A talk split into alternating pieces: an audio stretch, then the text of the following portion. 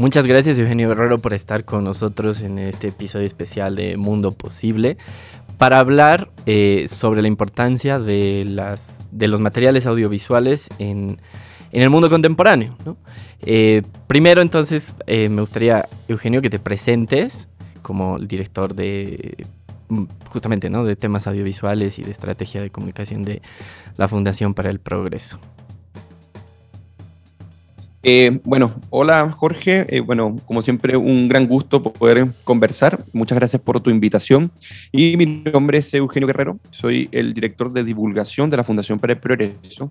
Y eh, básicamente nos dedicamos, junto con el equipo, a poder elaborar estrategias digitales y comunicacionales y culturales en función de cómo expresamos y cómo impactamos en materia formativa, informativa, y cultural en cada una de las personas que nos observan y que pueden disfrutar eh, de nuestros productos, para que esto tenga un impacto no solamente en el corto, sino también en el largo plazo. Entonces, esta, esta área en la cual yo me manejo, que se llama divulgación, con, convergen al menos cuatro áreas, que son eh, comunicaciones, que es, eh, también es el área digital, el área de producción y el área de formación. Esas cuatro áreas convergen dentro de la divulgación. Entonces, lo que significa es que impactamos por productos audiovisuales, que impactamos por, por cursos y conferencias eh, en formación, también eh, en lo que es el ámbito de las comunicaciones y, la coyuntura actual, o sea, cómo aprovechamos la coyuntura precisamente para posicionar eh, un conjunto de ideas y fundamentalmente todo este entramado da lo que hoy en día llamamos divulgación dentro de la Fundación para el Progreso. ¿Cómo estás, Eugenio? Te habla Juan Pablo. Te quería preguntar, y es, muy interesante lo que te toca hacer, ¿cuál es el desafío más grande que tienen al momento de realizar la divulgación de las ideas? Mira, el, desafío más grande para un think tank eh, que forma y divulga, como el de la Fundación para el Progreso, es precisamente, uno, eh, poder eh, llegar al target que uno en cierta medida se propone, ¿no? Y el target, si bien es muy amplio en el sentido de a las personas que nosotros llegamos, eh, o sea, la cantidad de personas que nosotros llegamos es al target que parte por lo menos de los 15 hasta los 28, 30 años. ¿no? Ese es como el target al que nosotros buscamos influir, al que buscamos formar y al que buscamos impactar, pero el desafío es poderlo medir, lo que es medible, claro está, y cómo esto comienza a impactar en la formación de la vida intelectual de la persona a la cual llegamos en sus espacios, ya sean naturales o no naturales. ¿okay? Entonces, este es eh, uno de los principales desafíos, ¿no? impactar al target que buscamos, medir ese impacto y por último, este, saber cuáles son las estrategias, eh, tanto formativas como informativas, como comunicacionales, que nos dan feedback precisamente para lograr esos propósitos. Y justamente como en Libera, nosotros también tenemos el mismo target, ¿no? O sea, ese tipo de los jóvenes bolivianos en este caso.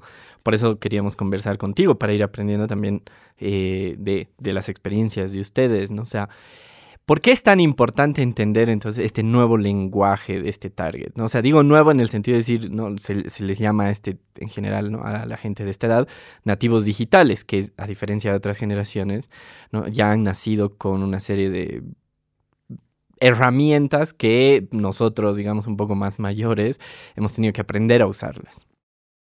Sí, mira, a mí me parece muy interesante tu pregunta, eh, porque ¿qué es lo que uno encuentra normalmente en las redes sociales? O, por ejemplo, en este ámbito de los nativos digitales, o por ejemplo, el target que se comunica precisamente a través de estas herramientas comunicacionales. Bueno, precisamente no es un ámbito de mucha reflexión, tampoco es un ámbito eh, de mucha erudición, mm.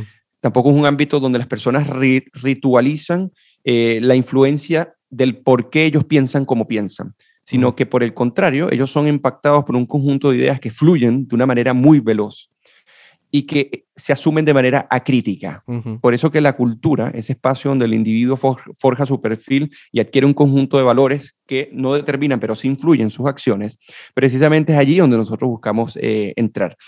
Y la plataforma más óptima precisamente para eh, lograr aquello es precisamente el ámbito, no solamente de las redes sociales, sino este ámbito donde nosotros no buscamos que los jóvenes reflexionen, pero también se vean influidos en aquella, eh, si podríamos decir, en aquel ámbito emocional que ayuda a que ellos se circunscriban en un conjunto de ideas e instituciones sin la cual la simple racionalidad eh, quedaría corta. Entonces, por ende, lo cultural entra dentro de un etos, pero también entra dentro de un patos, eh, que hace referencia a un logos, que precisamente nos permite tener este, este triángulo de influencia cultural en estos targets llevados a las plataformas digitales, lo cual, como sabrán, no es nada sencillo.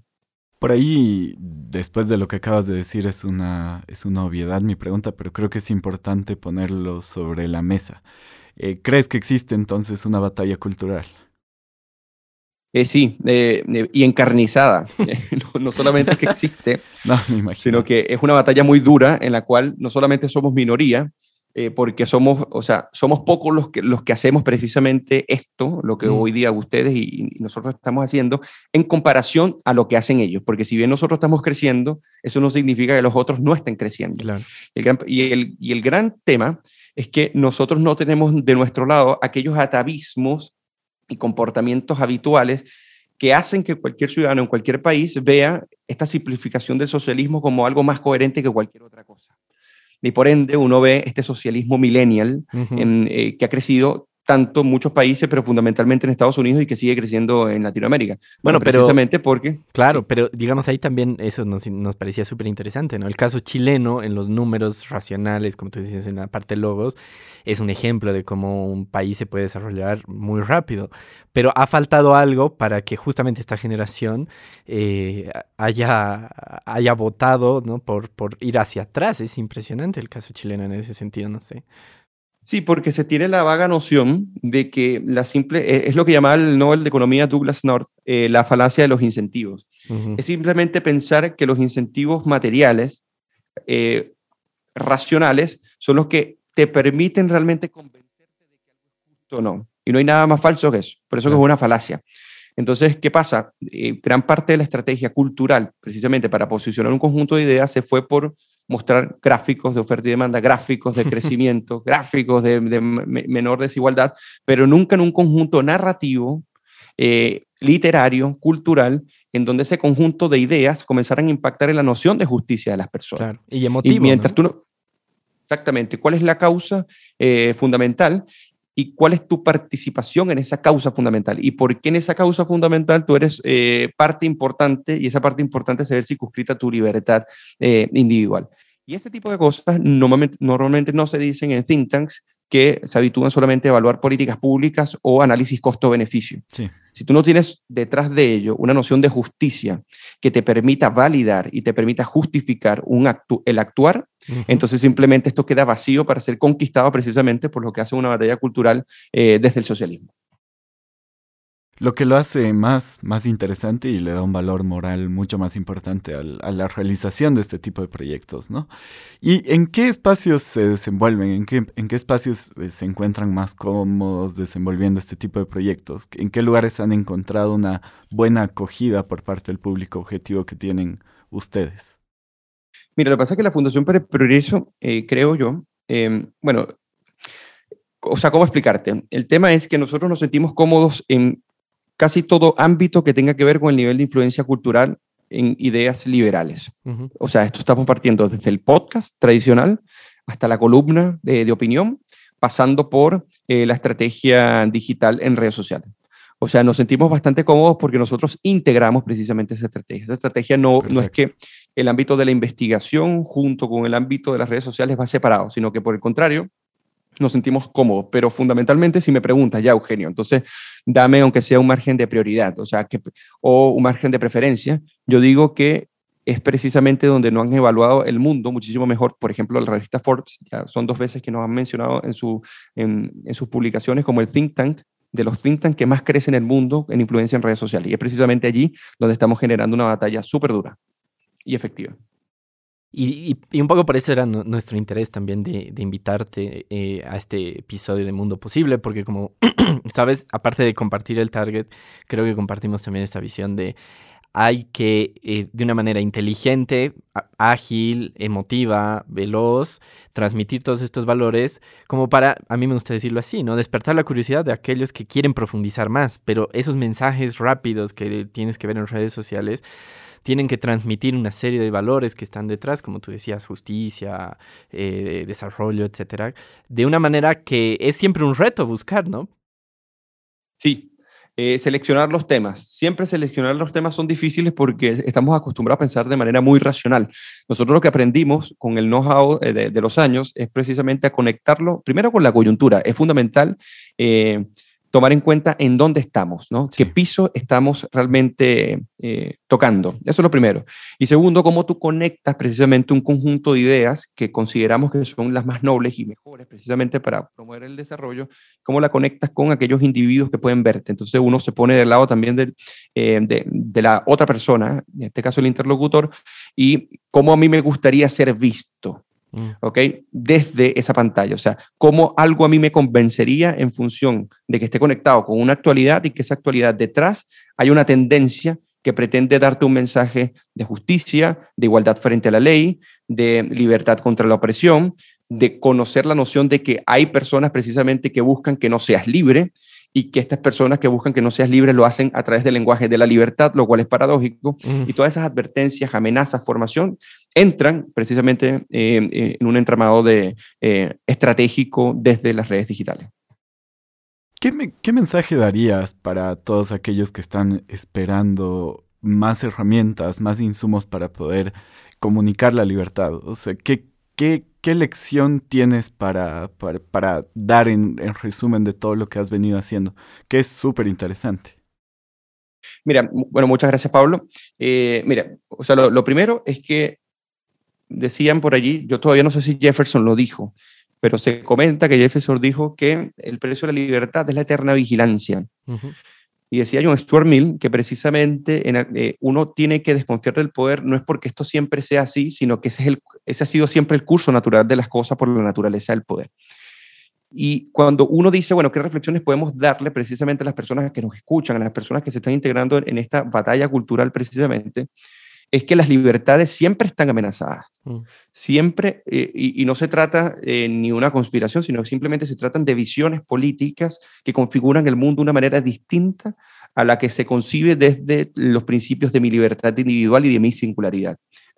Entonces la explicación de la sociedad a través de un conjunto de interacciones en las cuales los individuos espontáneamente forjan un conjunto de instituciones que protegen precisamente esa intimidad, siempre está amenazada, ya sean por proyectos, llámalo tú religiosos, llámalo tú políticos, llámalo tú eh, no sé, educativos, como quieras, eh, como quieras llamarlo. Pero el tema es que primero siempre están amenazadas. Segundo, que el poder siempre tiende a concentrarse, siempre tiende a corromper a quienes participan en el poder y la, y la razón dinámica interna del poder siempre expandirse. Y se expande en detrimento de tu libertad. Y por ende, si no, está, si no eres vigilante hoy, el día de mañana puedes perderla. Y lo tercero, que, la, que el nuevo totalitarismo y la nueva podríamos decir, la nueva subversión de la libertad no está partiendo necesariamente del Estado, sino de la propia sociedad civil, que está convencida de que un conjunto de ideas deben llevarse al Estado para que el Estado te reprima. Mm. Que eso está pasando con el feminismo radical, por ejemplo, y eso está pensado con las están pasando con las corrientes neoinquisidoras en el mundo entero. Entonces, estamos frente a una nueva amenaza que si no reaccionamos como sociedad civil, la propia sociedad civil nos, eh, va a ver precisamente con eh, mirada capciosa por defender precisamente un conjunto de ideas que dejan la noción de individuo y de nuestra dignidad porque estamos dotados de voluntad y libertad en peligro. Y para cerrar, ya me acuerdo, a partir de lo que dices, una frase de Lord Acton en su libro Historia de la Libertad, que los amigos de la libertad siempre han sido pocos a lo largo de la historia, pero han sido justamente esos pocos, esas minorías creativas las que han hecho avanzar la libertad a lo largo de la historia. Así que es un gusto poder compartir contigo este, este título de Luchadores por la Libertad. Desde La Paz, Bolivia, te mandamos un gran saludo hasta allá. Eugenio, gracias por acompañarnos hoy. Jorge y Pablo, eh, bueno, para mí, el gusto es mío, estamos súper la orden para lo que necesiten. Esta estrategia no es solamente de Chile o de Bolivia, es una estrategia internacional y solamente la cooperación eh, entre nosotros puede realmente hacer surgir no solamente la libertad, sino defenderla y que realmente logre intronizarse como el mejor sistema de cooperación social humana y el desarrollo. Así que muchas gracias y bueno, seguimos en contacto. Gracias. Mundo Posible es un podcast de Libera Bolivia. Estamos aquí gracias a la Fundación Friedrich Naumann Países Andinos. No te olvides seguirnos en nuestras redes sociales. Estamos como Mundo Posible en Facebook e Instagram y nos puedes escuchar en todas las plataformas de podcast.